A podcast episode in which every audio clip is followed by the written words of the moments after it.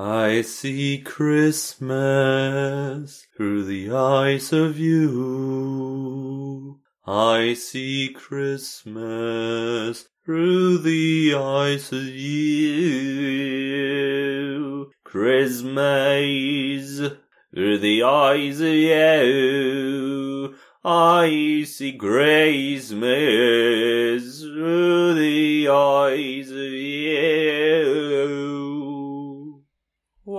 Till, was für eine Performance. Ich bin zu Tränen gerührt. Tja, eine Weihnachtsfolge, die nicht auf diese Art anfängt, ist keine richtige Folge, was soll ich sagen? Dem Till und der India sein Podcast. Kein Spotify Original Podcast.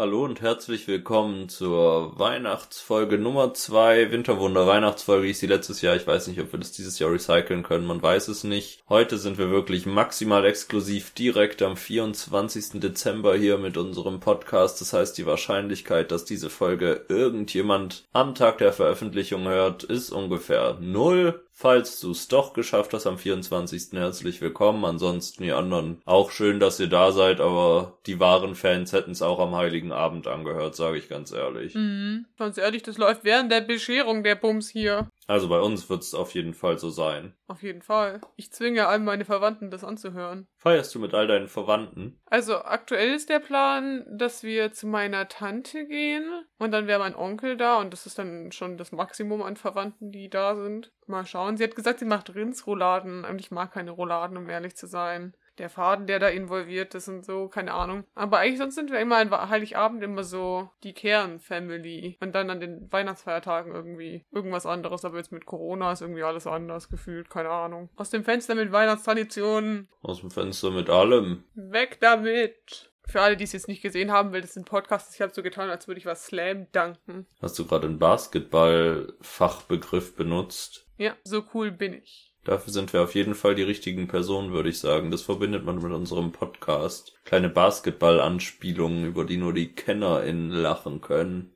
Oder weinen. Soll ja jeder machen, wie er oder sie will, ne? Auf jeden Fall ist es schön, dass ihr die ein oder andere Form jetzt hier seid und euch Indias Trickshots sprachlicher Natur anhören könnt.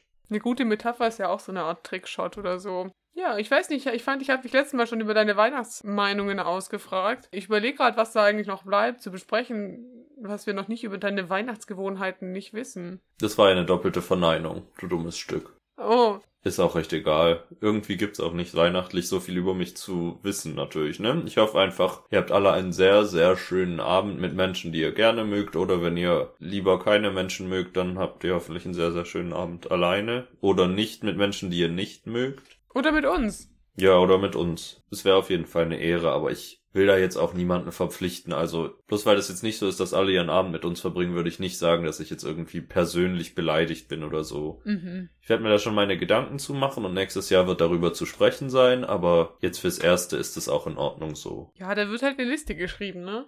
He's making a list. He's checking it twice. Das sagt mir überhaupt nichts, was du da gerade gemacht hast. He's gonna find out who's naughty or nice. Das ist, glaube ich, eine richtig angenehme Weihnachtsfolge, wenn wir die ganze Zeit im Wechsel singen. Santa Claus is coming to town. Ich höre ja auch schon wieder auf. Nee, ist doch in Ordnung. Ich habe doch auch am Anfang ein bisschen harmonized mit mir selber. Ja, ich glaube, ich würde keinen Ton treffen, wenn ich mit jemandem zusammen harmonisiere. Deswegen dachte ich, ich setze den einfach mal auf und vibe einfach mit meinen Trickshots. Was hast du denn, hat, hattest du denn Wünsche dieses Jahr an den Weihnachtsmann, liebe India? Erzähl doch mal, hm? Oder von mir ist auch an die Weihnachtsfrau. Ans Christkind. Naja, das ist auch ein Mann, aber grundsätzlich gehen wir mal von der amerikanisierten Version aus und es hat gar nichts mit christlichem Glauben zu tun, über was wir hier sprechen, nicht? Also, Ich glaube ja übrigens nur an den Coca-Cola-Weihnachtsmann. Den finde ich zum Beispiel auch scheiße. Um mir mal in Anschluss an letzte Woche die Liste an Weihnachtssachen, die ich hässlich finde, auszubauen. Der Coca-Cola Weihnachtsmann und alles darum herum gehört auf jeden Fall dazu. Dann halt nicht, ne? Keine Ahnung, ob ich so einen richtigen. Ich bin irgendwie jetzt dieses Jahr so ein bisschen nicht wunschlos glücklich, aber irgendwie sind meine Wünsche zu groß für ein Fest. Das müssten sehr viele Festtage hintereinander sein. Ein Pferd. Ja, oder ich weiß nicht, jemand kommt zu Weihnachten zu mir und sagt so, hey India, ich weiß, du hast nicht einfach, deswegen, ich zahle dir die Fahrstunden und dann sponsere ich dir auch noch im Frühling einen coolen Motorroller. Das wäre auf jeden Fall beeindruckend. Aber ich werde es nicht sein, das kann ich dir hier jetzt klipp und klar sagen. Na, man muss ja einfach mal probieren, ne? Sein Glück. Hast du es jetzt subtil gesagt, damit ich es mache, oder hast du es mehr an die HörerInnen rausgeschickt, dass vielleicht der ein oder andere Cent auf deinem PayPal-Konto wandert? Wahrscheinlich beides. Stell dir vor, das würde jetzt passieren, so anonym. Kann man auf PayPal anonym Geld verschicken? Nee. Du kannst ein anonymes PayPal-Konto machen. Du bist ja eigentlich nicht verpflichtet, deinen Namen da einzutragen, oder? Weiß ich nicht genau. Ob da eine Klarnamenpflicht besteht. Weiß nicht, hast du irgendwie einen Wunsch zu Weihnachten?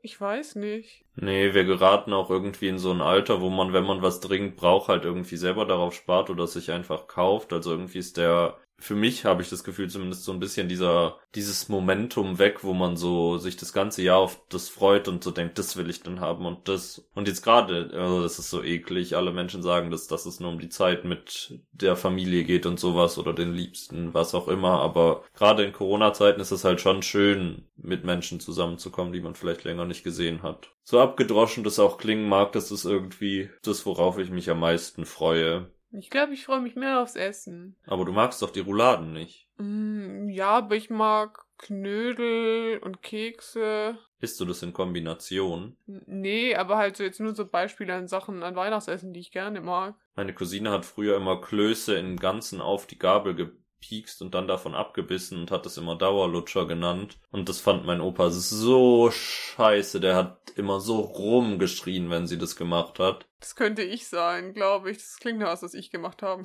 Ich sehe dich auch ein bisschen dabei. Ich weiß, ich finde, zu Weihnachten kommt immer so die Zeit, wo man diese unangenehmen, also ich zumindest diese unangenehmen Gespräche führen muss, so, haha, India, wann bringst du einen Freund mit? Und ich bin so, haha, witzig. Und dann kommt so, haha, du bist als nächstes dran mit heiraten, wenn meine Cousine vor ein paar Jahren jetzt geheiratet hat und so. Und jetzt gibt's niemanden mehr, der älter ist als ich, der unverheiratet ist. Nachteile von wenigen Kindern. Das ist auf jeden Fall ein Moment an Weihnachten, auf den ich mich wirklich nicht freue, weil es jedes Mal super awkward ist und es ist so, haha, das ist wirklich das Einzige, worauf es im Leben ankommt. Frag doch einfach mal, wie es mir sonst geht oder so. Weißt du, was das Einzige ist, worauf es bei mir im Leben ankommt? Dass alle Menschen in meiner Umgebung nicht einzig Ste sagen. Ich mag, dass das ist, was du jetzt aus der Geschichte mitgenommen hast. Ja, okay. Ja, ganz ehrlich, die Geschichte ist auch einfach ein bisschen abgedroschen, weil das ungefähr alle zwei Wochen bei irgendeinem Familiengespräch bei dir passiert. Naja, aber es tut auch jedes Mal ein bisschen weh. Es ist wie so ein Messer, was gedreht wird, weißt du? Aber wenn du jetzt schon weißt im Vorhinein, dass es passieren wird, dann kannst du doch auch einfach jetzt mal heiraten. Ja, mit wem? Mit deinem Freund? Nee, das fände ich jetzt übergriffig. Hey, wir hatten das doch letztens besprochen, dass das mal ein Long Game ist für den Podcast. Ja, aber ich habe das mit ihm besprochen und er darf jetzt nicht mehr mit dir in Kontakt treten. Also das hat sich erledigt, leider tut mir leid. Was machen wir jetzt mit unserer D&D-Kampagne? Können wir die jetzt nicht mehr zu Ende führen? Wir haben dich rausgeschrieben. Oh nein. Du bist gestorben einfach im Schlaf. Ich wurde ermordet im Schlaf. Nee, du hattest einfach einen Hirnschlag und bist nicht mehr aufgewacht. Und deine kleine persönliche Ratte frisst dir die Augen aus dem Schädel. Oh nein, sie hintergeht mich auch noch. Frohe Weihnachten! Nee, weiß ich auch nicht. Ich will dich ja auch nicht zum Heiraten zwingen. Niemand muss heiraten, der nicht will. Das war eher ein Spaß, weil das das Problem umschiffen würde. Ich stelle mir aber auch immer wieder vor, wie es wäre, wenn ich einfach so zehn Leute mitbringen würde. Was wäre dann das Ding, weißt du? Und ich sage einfach, ja, ich bin hier in einer polyamorösen Beziehung. Aber wirklich Poli-Poli, sag mal, zehn Leute. Also da hast du aber ordentlich was zu tun emotional. Ja, aber ich meine, ich bin ja nicht wirklich, das ist ja nur für den Abend und für den Gag dabei, aber es wäre ein bisschen witzig, weißt du, die so, und die quetschen sich so alle hinter mich, hinter meinen Stuhl, weil es gibt gar nicht genügend Stühle für so viele Menschen. Oder du nimmst irgendeinen von den unzähligen Gruselmännern, die dir im Laufe der letzten drei Jahre auf WhatsApp oder Twitter oder Instagram geschrieben haben und sagst, hey, ich gebe dir einen Kuss auf die Stirn, wenn du einen Abend so tust, als wärst du mein Freund. Aber Heiligabend ist schon ein Commitment auf jeden Fall. Also da jemanden mitzubringen, ist schon deftig. Das hat auch schon so eine gewisse Bedeutung, da jemanden mitzubringen. Das muss, kann schon nichts Unernstes sein, finde ich. Du könntest Angela Merkel fragen, die hat jetzt bestimmt viel Zeit. Die hat bestimmt auch Zeit für mich, ne? Ich schreibe ihr einfach mal eine DM und dann schauen wir, wie sich das entwickelt. Ich update euch ja dann. Hast du das gestern mitgekriegt auf Instagram? Ich weiß gar nicht, ob es gestern war, aber ich habe es gestern auf jeden Fall mitgekriegt. Wenn man Angela Merkel auf Instagram gefolgt ist, ist man jetzt automatisch Olaf Scholz gefolgt. Weil sie den Account umbenannt haben, oder wie? Nee, es ist ein extra Account, glaube ich. Instagram hat es, glaube ich, einfach so umgeschaltet. Das ist so ein bisschen wie das U2-Album damals auf iTunes, was man einfach hinterhergeschmissen bekommen hat. Spannend, dass das funktioniert, ne? Also ich weiß nicht genau, wie es funktioniert. Wenn es derselbe Account ist, dann ist es ja nicht so aufregend, aber wenn nicht, dann ist es wirklich eine Fragwürdigkeit. Müsste man schauen, gell? Weil ihr Account ist doch Bundeskanzlerin, oder? Ich bin ihr aber auch einfach nicht gefolgt, dementsprechend betrifft es mich nicht. Es hat irgendjemand in der Story gehabt, dementsprechend kann ich dir nicht sagen, woher diese Information kommt. Vielleicht ist auch alles eine große Lüge und im Endeffekt wissen wir jetzt nicht und es ist mir auch völlig egal. Wie wär's, wenn wir einfach mit dem Quiz weitermachen? Dass wir jetzt schon ein Quiz machen, wir sind doch noch gar nicht richtig in der Stimmung, wir reden hier gerade wieder über Politik. Lass wir weiter über Politik sprechen. Nee, aber ich will erst wieder in Weihnachtsstimmung kommen, sonst kann ich gar keine Quizfragen beantworten. Ich weiß doch überhaupt nicht, um was es hier geht. Bitte erzähl mir doch noch irgendwas über dein Weihnachtsfest. Ich, letztes Jahr hast du sowas Tolles erzählt mit deiner Cousine im Raststättenklo. Da fehlt noch irgendwie der Anschluss für mich. Du meinst, ich soll dir ein Update zu meiner Cousine im Raststättenklo geben? Nee, die ist ja jetzt verheiratet. Ja, und die ist verheiratet, ne? Da gehen wir in nächster Zeit wahrscheinlich nicht in ein Raststättenklo. Naja, wer weiß, ne? Aber erzähl mir doch gerne noch eine süße Weihnachtsanekdote aus deiner Kindheit. Ich kann erzählen, wie ich letztes Jahr meinen Weihnachten gefeiert habe, weil das war vielleicht ein bisschen out of the box gedacht. Da waren wir bei uns im Garten und wir hatten so einen Terrassenofen da und haben so, waren so outside und with nature. Das war irgendwie ganz spannend, mal was ganz anderes an Weihnachten zu machen. Aber sonst Du musst jetzt auch nicht, ich sag so. Heute ist hier wirklich alles geht, nichts muss, wir sind eher unter uns. Hört ja eh keine Sau an den Scheiß heute. Dann ist es doch vollkommen egal, ob wir früher mit dem Quiz starten. Aber ich will doch auf meine Zeit kommen, weil wir erst ab 45 Minuten das Geld ausgezahlt kriegen von Spotify. Also Till, beruhig dich doch einfach mal. Ich kann dir versichern, das Quiz ist nicht kurz. Und wir kriegen sowieso kein Geld von Spotify, egal wie lang die Folge ist. Siehste mal, ne?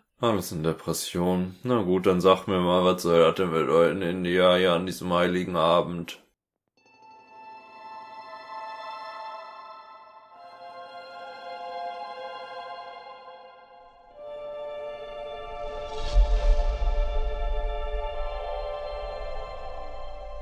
Vielfach verwendete Grundelemente des Horoskops sind beispielsweise der Tierkreis, die Planeten und deren Aspekte sowie die sogenannten Horoskophäuser, der Aszendent und die verschiedenen Knotenpunkte wie der aufsteigende Mondknoten Was soll das denn bedeuten? Die Frage heute bei Was soll das denn bedeuten ist, bist du süchtig nach gefüllten Lebkuchen? Jedes Jahr kommen sie wieder, die Lebkuchen. Fieberst du diesem Ereignis schon zu Ostern sehnsüchtig entgegen oder zitterst du beim Gedanken daran? Sind sie deine ärgsten Feinde oder kannst du nicht ohne sie? Finde es heraus. Ich, also ich verstehe nicht genau, was daran spannend oder hypend ist, weil ich weiß ja schon, wie meine Haltung zu Lebkuchen ist. Also ich lasse mich gerne darauf ein, aber für was ist dieses Quiz gemacht worden? Weiß ich nicht. Also sollen wir mal vorab so deine, deine Einstellung überprüfen und schauen, ob das Quiz recht hat oder nicht? Ich mag ungefüllte Liebkuchen lieber. Am liebsten die mit dunkler Schokolade. Die anderen sind mir nach einem bisschen zu süß ungefähr. Mhm. Und ich esse schon auch gefüllte Lebkuchen, aber ich irgendwie habe ich keine Haltung dazu. Es ist so ein neutrales Bekanntschaftsverhältnis. Man kennt sich, man schätzt sich, aber es ist jetzt auch nicht so, dass man ohne einander nicht leben könnte. Mhm. Wir fangen einfach mal mit der ersten Frage an und dann können wir mal schauen, ob sie das bestätigt, deine Haltung oder nicht. Jemand bietet dir einen Lebkuchen in Klammern gefüllt an. Wie reagierst du? Ich reiße ihm den Lebkuchen aus der Hand, kippe Benzin darüber und zünde ihn an. Ich nehme ihn dankend an. da steht nicht, man soll so lange lachen, aber da steht in Sternchen schmatzt Lebkuchen und dann Sternchen Lebkuchen aus der Hand reißt. Ähm, oder die letzte Antwortmöglichkeit ist Hilfe, ich schnappe mir den nächsten Tisch und halte ihn als Schutzschild vor mich. Es ist entweder so völlig all over the place Liebe oder es ist Hass und man muss es vernichten. Ich, ich nehme den Lebkuchen, Schmatz. Schmatz, Schmatz. Jemand bietet dir einen Lebkuchen in Klammern nicht gefüllt an. Wie reagierst du? Ich esse ihn. Schmeckt doch auch ganz gut. Auch verbrennen, sie dürfen keine Chance kriegen. Ich rege mich darüber auf, dass so etwas überhaupt noch hergestellt wird und steigere mich in diese Wut hinein. Ich nehme nur einen Stuhl als Schutzschild, aber sicher ist sicher. Ich esse ihn auch. Schmeckt doch auch ganz lecker. Das trifft zwar nicht meine Haltung, aber der Rest noch weniger. Dieses Quiz verbietet mir hier meine wahre Haltung auszudrücken und ich finde es ganz, ganz schwierig. Ich habe ein bisschen DDR-Vibes von diesen Antwortmöglichkeiten und mehr sage ich nicht. Ja, Diktatur, sozialistisches Regime. Dritte Frage. Ähm, wie isst du deinen Lebkuchen in Klammern gefüllt? Ja, fressen sollte man sie, das hätten sie verdient. Genüsslich, aber nicht zu viele. Nach spätestens 10 wird mir schlecht. Ich stopfe so viele in mich rein, wie es geht, bevor sie jemand wegessen kann. Essen? Sowas fasse ich ja nicht mehr mit Handschuhen und Schutzbrille an. G genüsslich, aber nicht, dass mir schlecht wird. Ja, da muss man vorsichtig sein. Von was denkst du, kommt der Name Lebkuchen? Vermutlich von Leib oder lateinisch Libum gleich Fladen? Ich denke nicht über so etwas Blödsinniges wie Lebkuchen nach. Bestimmt von einem Folterwerkzeug im Mittelalter. Vom Leben natürlich, was denn sonst? Denn ohne meinen Lebkuchen kann ich nicht leben. Oh je, Mine. Dieses Quiz, sag mal, das ist ja aus den Tiefen der Hölle hervorgekrochen. Ja, am 15.01.2007 ist es hervorgekrochen. Ah ja, es hat, hat, hat so ein 2007er Vibe auf mich gehabt. Das verstehe ich. Ich denke, es ist ein Folterwerkzeug im Mittelalter gewesen, auf jeden Fall. Ich glaube auch. Was meinst du, ist die größte Gefahr von Lebkuchen? Dass es zu wenige sein könnten? Sie könnten die Weltherrschaft an sich reißen und uns alle vernichten? Dass man durch den Zucker dick wird oder dass man gezwungen wird, dieses Zeug zu essen? Bäh. Das Bäh steht in Sternchen. Ich, ich denke, das Gefährlichste ist, dass man durch den Zucker dick wird. Ja, most likely. In welcher Form hast du die Lebkuchen am liebsten? Das ist mir egal. Herzen vielleicht. Gefesselt und hinter Gittern, so dass sie mich nicht erreichen können. Verbrannt und kaputt. In jeder. Hauptsache, sie haben eine fruchtige Füllung, einen köstlich süßen Teig und eine zart schmelzende Schokoladenglasur. Ich nehme das Herz. Sind wir auch heute am Fest der Liebe und am Fest des Kondums natürlich auch. Fest des Kondums? Hätten Maria und Jo, nee, ja eben nicht Maria und Josef. Hätte Gott mal, ach ja, komm, nee. Was ist dein Berufswunsch, Till? Ist es entweder Lebkuchenvorkoster oder Tester? Irgendwas gut bezahltes? Hä? Ich will der Typ vom Gesundheitsamt werden, der Lebkuchen als giftig befindet und sie deshalb vernichten darf? Oder irgendwas, was nicht mit Lebkuchen zu tun hat in einem Land, in dem es keine Lebkuchen gibt? Ich will der Mensch vom Gesundheitsamt sein, definitiv. Hä? Einfach weil das so ein merkwürdig spezifischer Beruf ist. Was machst du, wenn dir ein Lebkuchen, in Klammern gefüllt, auf den Boden fällt und du aus Versehen drauftrittst? Ich knie nieder, entschuldige mich tausendmal, gehe ins Krankenhaus, um ihn auf eine Gehirnerschütterung untersuchen zu lassen. Dann esse ich ihn auf. Aus Versehen? Wer es glaubt, ich trete zur Sicherheit noch weiter darauf herum. Ich gehe normal weiter. War ja nur ein Lebkuchen. Ich desinfiziere meine Schuhe und informiere das Gesundheitsamt, um auf eine Umweltvergiftung durch Lebkuchen hinzuweisen. Oh je, Mine, vor allen Dingen gibt's immer zwei so dolle negative Möglichkeiten. Ich verstehe gar nicht, wo der Unterschied ist. Ich weiß auch nicht, wo das mit dem Gesundheitsamt herkommt. Naja, ich würde in dem Fall natürlich das Gesundheitsamt rufen, weil das ja mein zukünftiger Arbeitgeber ist. Ja, das kommt bestimmt gut. Wärst du dafür, auch Lebkuchen an Ostern zu verkaufen? Nein, irgendwann hat man sie über. Ja, und zu Fasching und Pfingsten auch. Warum nicht auch noch zu Erntedank? Spinnt ihr eigentlich? Nein, auf keinen Fall. Sie haben schon viel zu viel Macht, das wäre Selbstmord. Ich nehme Erntedank, einfach weil mir diese Antwort spinnt ja eigentlich sehr gut gefallen hat. Ich krieg hier gerade so, ich drücke das Quiz in eine Richtung, wo rauskommen wird, dass ich Lebkuchen hasse, obwohl das gar nicht so ist, aber die Antworten sind halt schöner als die realistischen. Naja, wir sind bei der letzten Frage angekommen. Die letzte Frage teilt uns natürlich auch viel über deine Persönlichkeit mit. Ähm, die letzte Frage ist, machst du manchmal Lebkuchen selber? Ja, manchmal. Die sind nicht so klebrig wie aus der Tüte. Selber machen? Ja, allerhöchstens fertig machen. Ich habe schon oft versucht, meine kleinen Lieblinge zu rekreieren, aber sie sind einfach nicht so wundervoll süß und glatt wie gekauft. Oder ich werde den Teufel tun, mir meine Feinde selbst zu erschaffen. Da sind ja alles schöne Sachen. Ich habe das noch nie gemacht, aber ich will die Antwort mit kleine Lieblinge nehmen, weil ich das sehr süß fand in meiner Vorstellung. Profil A. Tja, so ein richtiger Lebkuchen-Fan bist du ja noch nicht. Aber was nicht ist, kann ja noch werden. Aber beeil dich, sonst wirst du es später dein Leben lang bereuen, dass du nicht früher gemerkt hast, was für eine tolle Sache Lebkuchen doch sind. Dieses Profil hatten 57% der Quiz-Teilnehmer. Ist, glaube ich, auch recht leicht, das zu kriegen irgendwie, wenn ungefähr 80% aller Antwortmöglichkeiten absolute Lebkuchen-Hate sind. Ja. Hatte ich noch ein anderes Profil in der Richtung oder sieht man das nicht? Doch, du hattest noch die anderen, also es gibt vier Profile, wie zu erwarten war, und die anderen hast du zu jeweils 20 Prozent. Also da hat sich keins überwogen. Willst du die anderen Texte noch hören? Nee, ich will sie nicht hören. Ich wollte nur, okay. Ich weiß nicht, sind wir damit jetzt, ist es nicht unbedingt, was ich vorher ausgesagt hatte, aber das, was ich ausgesagt hatte, war auch spezifisch, aber gleichzeitig war dieses Quiz so spezifisch, dass ruhig auch was Spezifischeres hätte rauskommen können. Ja, das ist schon wahr. Manchmal darf man auch nicht zu viel von www.testedich.de erwarten, oder? Naja, aber es war unser wichtigster Werbepartner dieses Jahr, ohne den hätten wir kein Geld mit dem Podcast hier verdient. Ich sollte eigentlich aufhören, hier diese Lügen zu verbreiten an der heutigen Folge, dass wir irgendwoher Geld kriegen. Nachher schickt dir niemand mehr Geld für Fahrstunden auf PayPal. Da musst du mir ein paar Fahrstunden auf PayPal überweisen. Ich zahle dir einen Scheiß. Ich würde ja sagen, apropos Scheiß, der letzte Scheiß, aber wir sind nicht an diesem Punkt im Podcast angelangt, dementsprechend passiert es nicht und vielleicht reden wir stattdessen über einen fantastischen Film, den wir zur Abwechslung mal beide gesehen haben. Uh, Merry Christmas.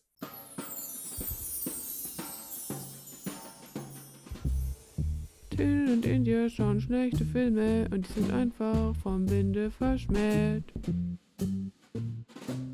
Ja, hier ist vom Winde verschmäht. Wir haben es letzte Woche schon angekündigt. Wir haben uns mal nicht an der Liste orientiert. Vielleicht kommt dieser Film, den wir geschaut haben, ja irgendwann noch auf der Liste. Vielleicht ist er aber auch auf der Liste der 250 besten Filme aller Zeiten. Das wissen wir jetzt natürlich an dieser Stelle hier gerade nicht. Wir haben als logische Fortsetzung von Gott ist nicht tot 1 und Gott ist nicht tot 2 in den letzten 50 Folgen einfach uns entschieden, Gott ist nicht tot 3 zu schauen. Und weil ja heute der Tag des Herrn ist, weil der liebe Herr Jesus Christus in Bethlehem geboren wurde, haben wir uns gedacht, komm, wann nicht jetzt, wann dann schauen wir doch mal wieder einen christlichen Propagandafilm an. Und der Film hat satte 10% auf dem Tomatometer. Das ist schlecht. Und Zuschauerrating mäßig? Da ist er bei 53 Prozent, aber ich denke, da haben den Film viele Christen gesehen. Und selbst 53 Prozent ist jetzt ja auch noch nicht so gut. Also es ist besser, aber es ist nicht so, dass man denkt, ja, den schaue ich an. Ja. Was ich aber gleich vorweg sagen muss, bevor wir uns hier über den Inhalt austauschen, in ja von Ein Licht im Dunkeln, der Untertitel dieses schönen Machwerks. Es ist schon eine Weile her, dass ich Gottes nicht tot 1 gesehen habe und den zweiten Teil hast du ja gesehen. Aber ich fand, er war filmisch nicht schlecht. Technisch sah er gut aus und es waren schöne Bilder und es sah nicht nach Trash aus so. Mhm. Also ich glaube, da hat schon ordentlich Planung und Budget hintergesteckt, würde ich denken. Ja, ich glaube, also ich fand auch jetzt technisch gesehen, habe ich jetzt auch nicht so viel auszusetzen gehabt. Ich fand zumindest auch dieses Mal, ja, hat die Plotline irgendwie ein bisschen besser funktioniert und war nicht so konfus irgendwie. Was aber auch daran lag, dass es nicht so mehrebig war, sondern eigentlich ein Haupthandlungsstrang war und klar war, was alle Personen damit zu tun haben. Es war immer noch vollgestopft und gleichzeitig leer, aber es war zumindest, ich weiß nicht, ich finde es schwierig, einen Episodenfilm zu machen, ohne eine richtige Berechtigung dazu. Und das haben die ersten zwei Teile gemacht und dieser jetzt eben nicht mehr. Ja. Naja, willst du denn den lieben Zuhörerinnen an diesem schönen 24. Dezember 2021 gerne mal erzählen, um was es in Gott ist nicht tot 3, ein Licht im Dunkeln genau geht? Natürlich. Also, wir haben, ich, wer sich an die Folge erinnert, wo ich über den letzten Film gesprochen habe, der weiß, dass wir da den Reverend David Hill oder Dave Hill, ich weiß gar nicht mal, ob er Dave oder David heißt, irgendwas mit D, hat äh, im letzten Teil ähm, sich in dem Rahmen von einem Gerichtsprozess geweigert, seine Predigten rauszugeben, damit sie die analysieren können und ist deswegen ins Gefängnis gekommen und ähm, kommt jetzt am Anfang des Films wieder frei. Die Universität, die neben seiner Kirche ist, oder seine Kirche ist eben auf dem Gelände der Universität, die sind ein bisschen sauer und die ganzen Studenten sind so, warum haben wir eigentlich eine Kirche auf dem Campus? Ist so ein bisschen die Einstellung der Studenten und er ist so der Meinung, dass das natürlich dahin gehört, diese Kirche. Aber das Erste, was er natürlich macht, ist Essen an eine, an eine Obdachlosenküche zu bringen. Es sah hier mehr ein normales Restaurant aus, aber es wird irgendwie so etabliert, dass die, dieses Restaurant, wo sie fahren, irgendwie den Armen hilft oder so, ne?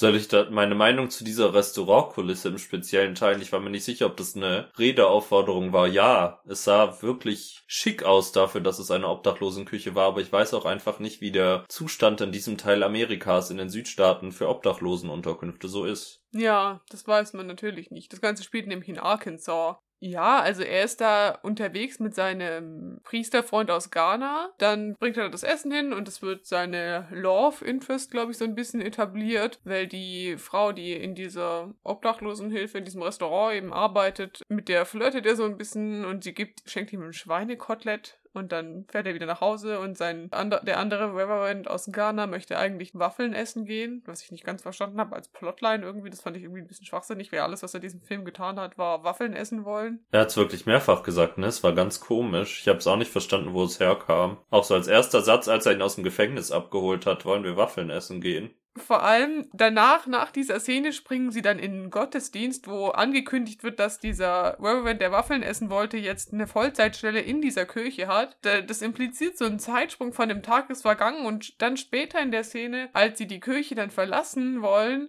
sagt er nochmal, gehen wir jetzt Waffeln essen. Also irgendwie verstehe ich nicht, wann sie Waffeln essen wollen, weil das streckt sich, glaube ich, über zwei Tage, diese, diesen, diese ersten zehn Minuten oder was es sind. Ich glaube, dieser freundliche Mann mag einfach sehr gerne Waffeln und hat diese Stimmung öfter in seinem Leben, was ich durchaus verständlich finde. Ja, ich finde es auf jeden Fall super relatierbar. Also ich finde, das ist die Person, mit der ich mich am meisten identifizieren konnte in diesem Film. Das ist aber traurig für das, was jetzt im Anschluss passiert, liebe India, wenn du dich mit ihm identifiziert hast. Also auf jeden Fall, willst, willst du das weiter noch machen oder soll ich weiter erzählen? Ja, ich kann auch übernehmen und gebe dann wieder an dich ab, weil jetzt kommt der erste dramatische Tiefpunkt des Films. Denn wir wissen zu dem Zeitpunkt nicht warum, aber die beiden Unsere Pastoren-Bros laufen gerade Richtung Kirche und wollen noch irgendwas machen, waren unterwegs. Der eine hat sein Schweinekotelett in der Hand, glaube ich, noch. Ich glaube, sie kommen daher, oder? Ist auch egal, auf jeden Fall ist es so, dass irgendjemand, sie sehen gerade noch jemand wegrennen, der einen Stein in ein Fenster der Kirche geworfen hat. Und unser sowieso schon kriminell angehauchter Gefängnispfarrer versucht ihm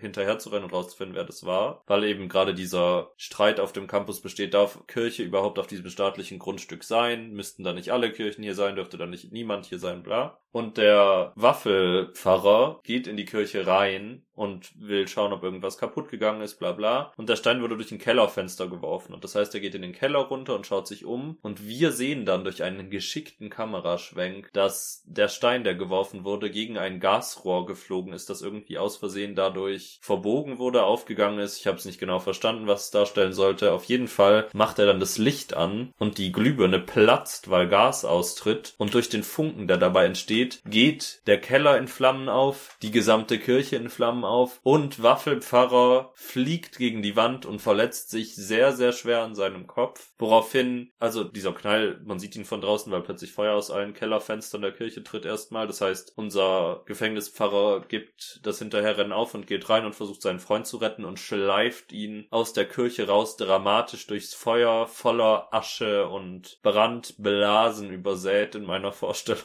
zumindest und versucht ihn zu retten, aber mm -mm, unser Waffelpfarrer stirbt leider in den ersten fünf bis zehn Minuten dieses dramatischen Films was wirklich traurig ist, weil er war wirklich tatsächlich einer meiner Lieblingscharaktere, weil er so, ich weiß nicht, er war so ein bisschen so ein Comic Relief auch so ein bisschen als Charakter irgendwie. Das stimmt, ich meine, ich habe den zweiten Teil ja nicht persönlich gesehen, aber ich hatte auch das Gefühl, die beiden waren so als Comedy-Duo ein bisschen established und dann ihn zu töten war überraschend auf jeden Fall und hat gezeigt, die lassen hier nichts anbrennen, aber auch rein gar nichts. Weil die Story muss weitergehen, ne? Der Pfarrer sagt ihm dann noch was auf Suaheli wird etabliert. Ich weiß nicht, wie das zusammenpasst mit, dass er eigentlich aus Ghana ist. Ich, aber ich habe mir, äh, wahrscheinlich spricht man Suaheli in Ghana. Er ist sich aber nicht sicher, was das bedeutet. Und dann ist die Tage dann die Beerdigung des äh, Waffelpfarrers und dort ist auch seine Mutter und sein Bruder, die reisen aus Ghana an, wenn ich das richtig verstanden habe. Die übersetzen dann für ihn, was er da, was der Waffelpfarrer ihnen noch in den letzten Minuten seines Todes gesagt hat. Und er hat irgendwie gesagt, irgendwie,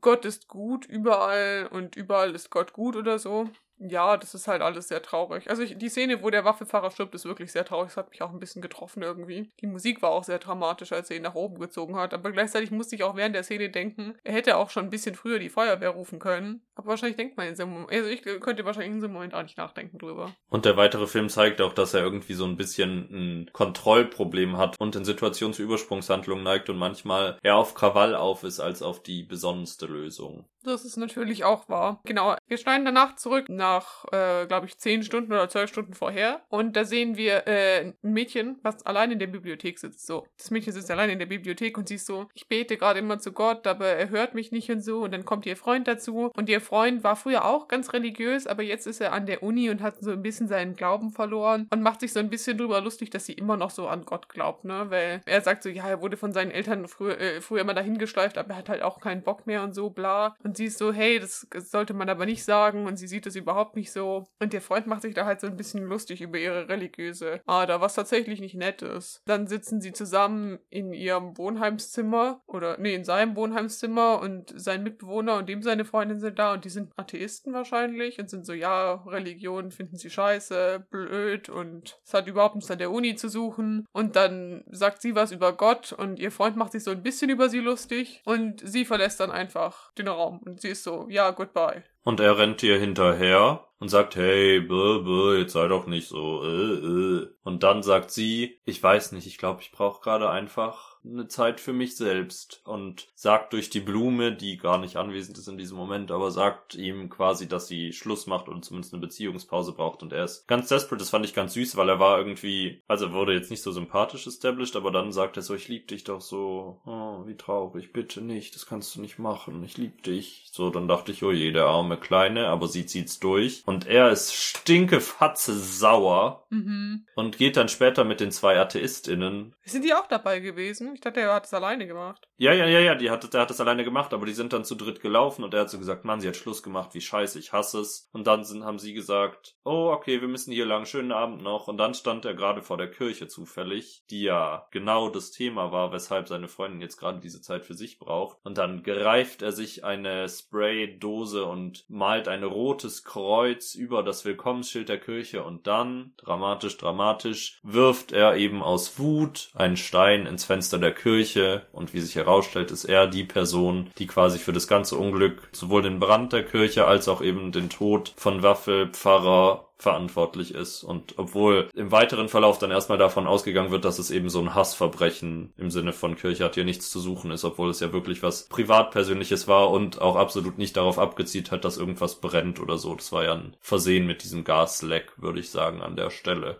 Fandest du es nicht auch irgendwie super komisch, weil ich fand, das, gan- die ganze Situation kommt ja nur, weil zufällig da ein passender Stein lag und die Dose hat er ja auch nicht mitgebracht. In Filmen ist immer so ein bisschen lächerlich, wenn man davon ausgeht, dass die Dose einfach rumliegt. Also da haben sie ja impliziert, weil da lagen auch überall so Demoschilder, weil eben auf dem Campus gerade viel darüber gesprochen wird, dass die Kirche weg soll. Aber ich habe mir auch gedacht, selbst wenn ich mein Schild irgendwo liegen lasse, dann lasse ich doch nicht die Spraydose liegen. Da ist ja noch Farbe drin, warum sollte ich das jemandem schenken? Ja, das kann ich doch für weitere Schilder verwenden. Das fand ich so ein bisschen fragwürdig, aber naja, okay, also man sieht dann halt nochmal die Szene aus seiner Sicht, der rennt dann halt weg und ist dann halt ein bisschen, oh, das ist ein bisschen blöd gelaufen, hupsi. Und dann sind wir beim Universitätskanzler und die ganzen anderen Leute, die da arbeiten, sind so Leute, die Kirche muss weg, das ist ganz schlecht für uns als Universität gerade, auch mit diesem Drama hier, mit diesem Passverbrechen und allgemein, das kommt einfach nicht gut, wenn wir als staatliche Universität hier eine ganze Kirche auf dem Gelände haben. Das ist blöd und deswegen sollten wir dem irgendwie eine Abfindung zahlen und dann reißen wir das Ding ab oder so, wird dann besprochen.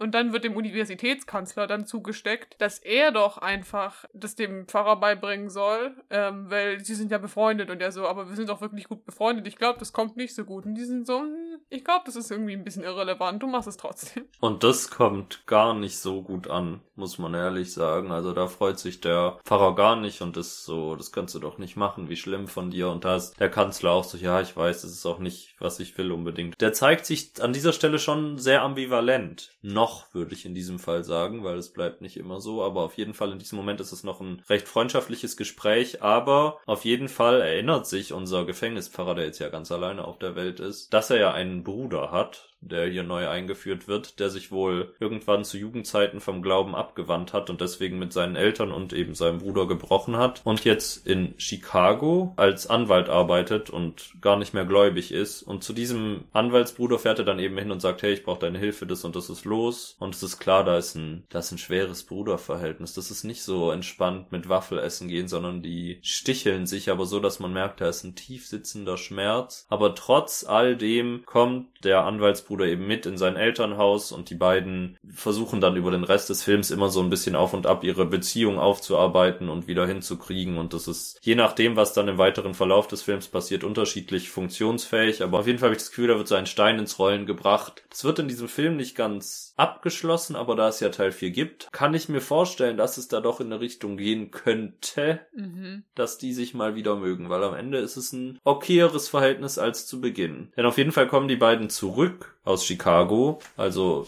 sind gerade zu Hause angekommen und dann kriegt Gefängnispfarrer Dave, David, whoever he is, den Anruf, dass das Universitätsteam einfach ein Abrissunternehmen geschickt hat und die jetzt anfangen, die Kirche abzureißen, ohne irgendeine Information oder irgendwas, was ich ein bisschen filmisch dramatisiert fand, weil ich glaube nicht, dass einfach von jetzt auf gleich, ohne dass da irgendwie Sachen rausgeholt werden dürfen oder so. Also weißt du, es war so ein bisschen sehr auf Druck. Ich meine, okay, von mir aus, es war ja auch um Druck zu machen und es hat dann auch seinen gewünschten Effekt, aber ich fand, es war nicht realistisch, dass einfach ohne den Besitzer der Kirche zu informieren, einfach dieses Gebäude abgerissen wird. Ja, das ist doch bestimmt eigentlich auch so. Also in Deutschland wäre doch da auf jeden Fall irgendwie so eine Frist und erstmal ein paar Briefe geschickt worden, bevor man die Abrissbirne holt, oder?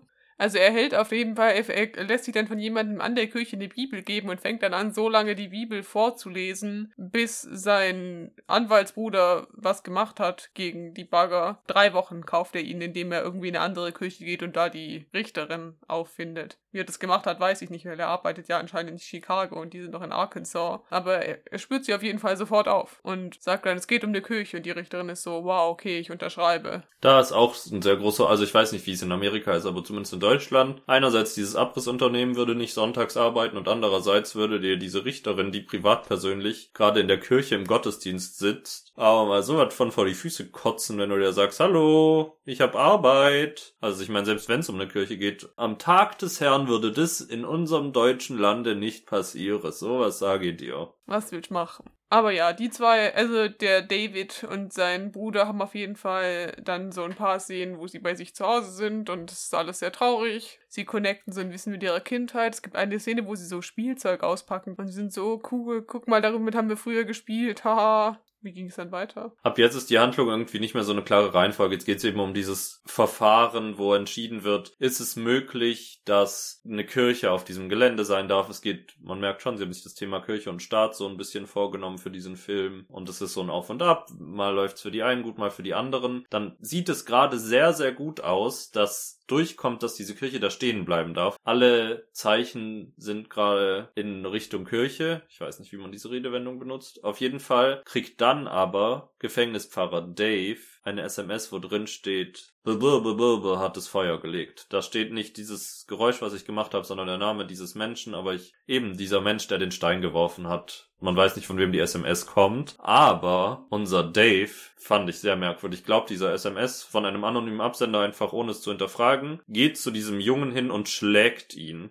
Vor allem, es ist nicht, also es wird impliziert, dass das wirklich ein sehr großer Campus ist. Woher wusste der überhaupt, wo dieser Junge auf diesem Campus gerade ist? Weil der Junge läuft gerade aus einem Gebäude heraus, als er ihn dann schubst. Also er muss da einmal in den gesamten Campus rennen, um ihn dann zu schubsen. Aber auf jeden Fall ist es problematisch, weil er wird gefilmt, während er diesen Jungen eben schubst und schlägt und beschuldigt. Ja, also man muss noch sagen, der ganze Film, also es wird immer wieder von so Fernsehberichterstattung dazu unterbrochen. Wenn immer, wenn was passiert, dann sieht man so, wie sozusagen die Talkshow im Fernsehen, die so die Ereignisse kommentiert und wie sich dann so Moderatoren zu den Themen gerade streiten. Und da wird dann eben auch so gesagt, uh, das hier ist ein Punkt für die Universität, denn hier hat er sich fehlerhaft gezeigt und so. Der Junge wird dann halt verhaftet, weil er hat tatsächlich, also es kommt halt dann raus, dass er tatsächlich dafür daran schuld ist mit und es beginnt dann eben ein Verfahren, aber dann entscheidet sich seine Freundin, ihn einfach im Gefängnis zu besuchen. Und das ist sehr dramatisch, weil die Uni-Verwaltung das sehr zu ihrem Vorteil nutzt, dass dieser Vorfall stattgefunden hat, weil sie dann eine Rede halten und sagen, das geht überhaupt nicht und er muss mit dem härtesten Strafmaß, was nur möglich ist, verurteilt werden. Das ist ganz wichtig. Aber wir verurteilen auch, dass Dave ihn geschuckt hat und deswegen muss die Kirche weg. Also sie nutzen es sowohl, um sich selber zu stärken in ihrer Haltung, aber auch um parallel noch aus Versehen die Kirche ein bisschen mitzuschubsen quasi. Also es ist so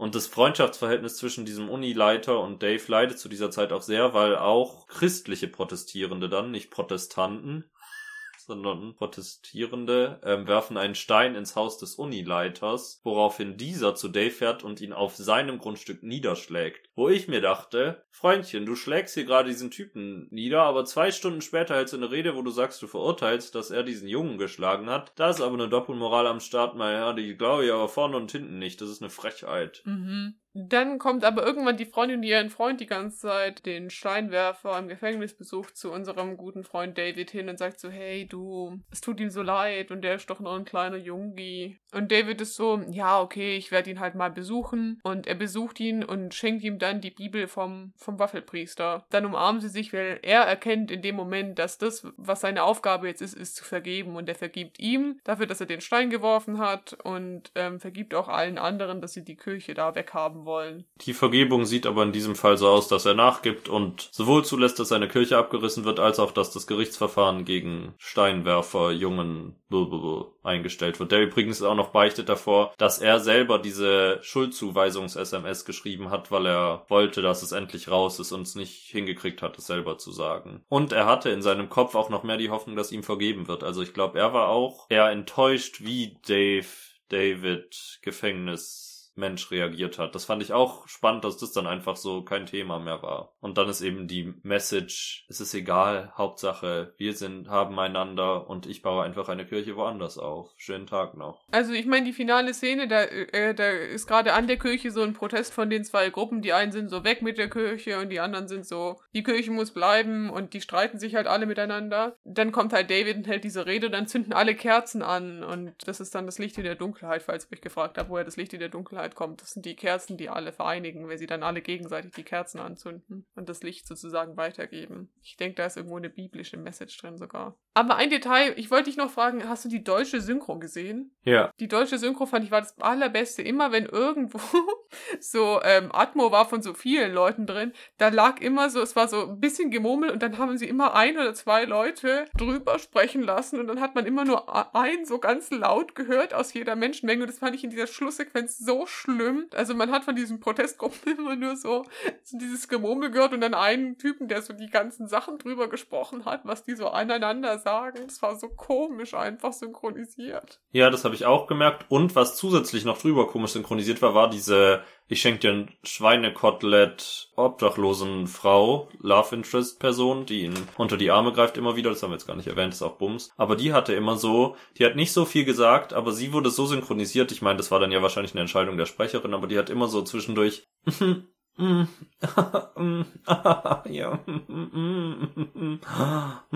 So, und das war die ganze Zeit auch am Ende über dieser Menge drüber und ich dachte mir, sei doch endlich still, ich will's nicht mehr hören, wie du hier rumstöhnst und ächzt und nichts passiert. Also sie hat nicht gesprochen, sondern sie hat einfach in anderen Gesprächen, ah, äh, so, das hat mich ganz doll genervt, aber ich meine, die deutsche Synchro können, also ich meine, ich habe das in dem Fall gemacht, weil es leichter war und weil es mir egal war. Das kann man aber dem Film nicht vorhalten, was soll ich sagen? Also das ist ein Sahnehäubchen auf der schlechte Filmtorte in dem Fall, aber also das ist ja nicht die Schuld von den MacherInnen. Ich weiß nicht, die Macherinnen finde ich, also ich finde, die haben einfach ein Problem mit Show don't tell, weil sie sind die ganze Zeit nur am Tellen. Also sie, die, sie sagen die ganze Zeit schon in diesem Film, was die Message dieses Films sein soll. Und das finde ich ist halt die ganze Zeit so nervig, weil es fühlt sich ein bisschen an wie eine Predigt und er sagt dir, was du direkt schon von diesem Film halten sollst die ganze Zeit. Naja, es fühlt sich ja nicht so an, es wird doch auch mehrfach im Film einfach direkt gepredigt. Ich glaube, das ist halt das Problem, weil sie ihre Messages durch Predigten auch rüberbringen unter anderem und dadurch ist halt das sehr mit dem Vorschlaghammer einmal die Message durchgepaukt. Ja, einfach ein bisschen problematic, würde ich sagen. Äh, aber ich weiß nicht, ich fand, dieser Film war sogar im Vergleich zu dem letzten, den ich gesehen hatte. Ich fand, da fand ich, war das Ende sogar noch ein Stück ambivalenter, weil er am Ende zu dieser Conclusion gekommen ist, dass er die Leute auch einfach sein lassen muss. Und das war nicht so, wir haben Recht und ihr habt Unrecht. Also das war sogar schon einer der reflektierteren Filme, obwohl das an sich schon irgendwie ein sehr christliches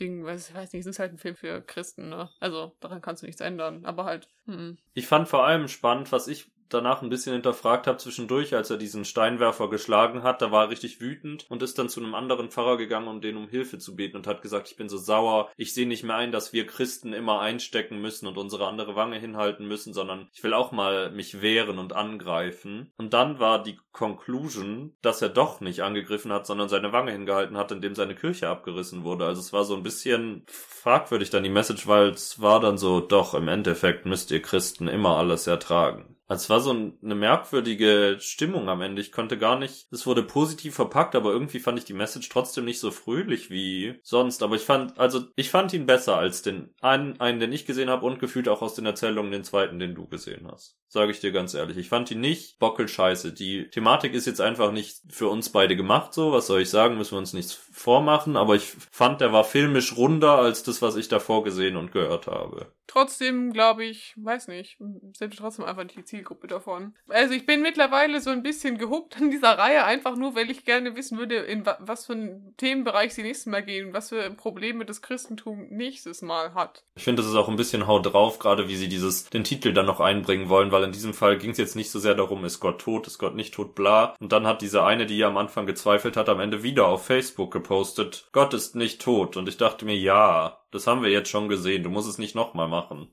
Ja, ich finde auch, es ist immer so ein bisschen ver verpflichtend, wie sie diesen Titel da in diesen Facebook-Posts unterbringen. Aber es ist auch so dumm irgendwie so. Vor allem, wer postet denn Gott ist nicht tot? Einfach nur ohne irgendeine Erklärung. Vor allen Dingen scheint sie ja einen sehr gemischten Freundeskreis zu haben, der größtenteils auch nicht gläubig ist. Also dann würde, ich würde mir denken, okay, gut. Ich freue mich für dich, Nadeshda, dass Gott nicht tot ist, aber es ist mir egal das, das war eine Sache für sich. Heute ist der heilige Abend. Es ist ein bisschen einseitig von uns jetzt einen christlichen Film zu schauen. Wir müssen vielleicht auch mal irgendwie jüdische Filme oder sowas schauen, wenn Hanukkah ist oder sowas. Aber das ist ein Zukunftsproblem. Heute jetzt mal das hier an der Stelle. War eine Ausnahmesituation und es hat auch Spaß gemacht zu wissen, dass du dasselbe getan hast wie ich. Mhm. Naja, nächste Woche ist Silvester, aber da ist dann ja kein Feiertag mehr. Das heißt, ich würde sagen, wir machen erstmal normal weiter bezüglich vom Winde verschmäht, würde ich sagen. Und da ich ja letzte Woche die große Ehre hatte, unseren türkischen Lieblingsfilm Bırbıbı zu schauen, darfst du dieses Mal, nachdem du ja letztes Mal The Grudge hattest, erneut einen Horrorfilm schauen. Zum Jahresabschluss aus dem Jahr 2014 den Film Monsters Dark Continent. Das klingt furchtbar, das wird horrible. So wie es geschrieben ist, sieht es aus, als wäre es auch nicht der erste Teil dieser Reihe. Aber ich weiß nicht, ob es eine Reihe ist. Du kannst es ja dann erzählen. Ein schöner Silvesterfilm zum Ausklang noch ein kleiner Trash-Horror. Ist doch auch mal was Schönes, ne? Nachdem wir dieses friedliebende Gedusel heute hatten hier mit dem Waffelpriester. Glaubst du, Waffelpriester ist die Fortsetzung vom veralteten Schimpfwort Schweinepriester? Ja. Dann weiß ich Bescheid. Vielen Dank. Dann kommen wir doch jetzt noch zum letzten Scheiß hier an diesem heiligen Abend. Auf jeden Fall.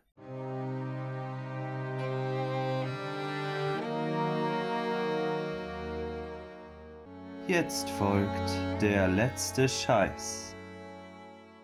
Tja, ich fange einfach an. Was soll ich sagen? Ich habe gerade schon so viel geredet, ich rede einfach noch weiter, weil ich habe es mir verdient ein Stück weit. Und mir fällt überhaupt nichts ein, deswegen werde ich mein Lieblings-Weihnachtslied auf die Playlist machen. Ich weiß nicht, ob ich dieses Jahr in einem Gottesdienst sein werde. Ich habe irgendwie keine Vorstellung darüber. Ich war so lange nicht mehr in einem Gottesdienst, dass ich es kaum ertragen kann vor Länge. Kaum ertragen ist das falsche Wort, kaum erfassen. Ertragen kann ich es ganz gut bisher. Aber auf jeden Fall, was ich als Kind immer sehr geliebt habe, ist, wenn im Weihnachtsgottesdienst am Ende O du Fröhliche gesungen wurde. Und deswegen werde ich das in irgendeiner geschmacklosen Version auf unsere Playlist packen. Ihr könnt ja mal reinhören und ganz ehrlich, spult's weg, wenn es nicht mehr Weihnachten ist und seid still. Ich würde gern aus dem äh, Film Der Polarexpress den Song Hot Chocolate hinzufügen. Einfach weil der mir sehr viel gibt. Das hat jetzt zwar nicht so direkt was mit Weihnachten zu tun. Also schon, aber halt nicht im christlichen Sinne, sondern eher im Coca-Cola-Sinne. Aber iconic. Nochmal richtig schön weihnachtliche Musik und nächste Woche dann noch Silvestermusik und dann haben wir das Jahr auch rum und dann kommt hier ein neuer Wisch an Musik. Irgendwie veröffentlicht zwar gerade keine Sau mehr irgendwas, aber das sehen wir ja dann. Jetzt haben wir es erstmal für heute geschafft. Ich wünsche euch einen ganz schönen Abend. Ihr hört es wahrscheinlich erst hier zwischen den Jahren, bla bla. Ich hoffe, ihr hattet ein schönes Weihnachtsfest. Genießt die Zeit, esst viel, trinkt viel. Stellt euch nicht so oft auf die Waage. Das ist nur eine Depression, glaube ich, momentan und ja. Also dann, ciao.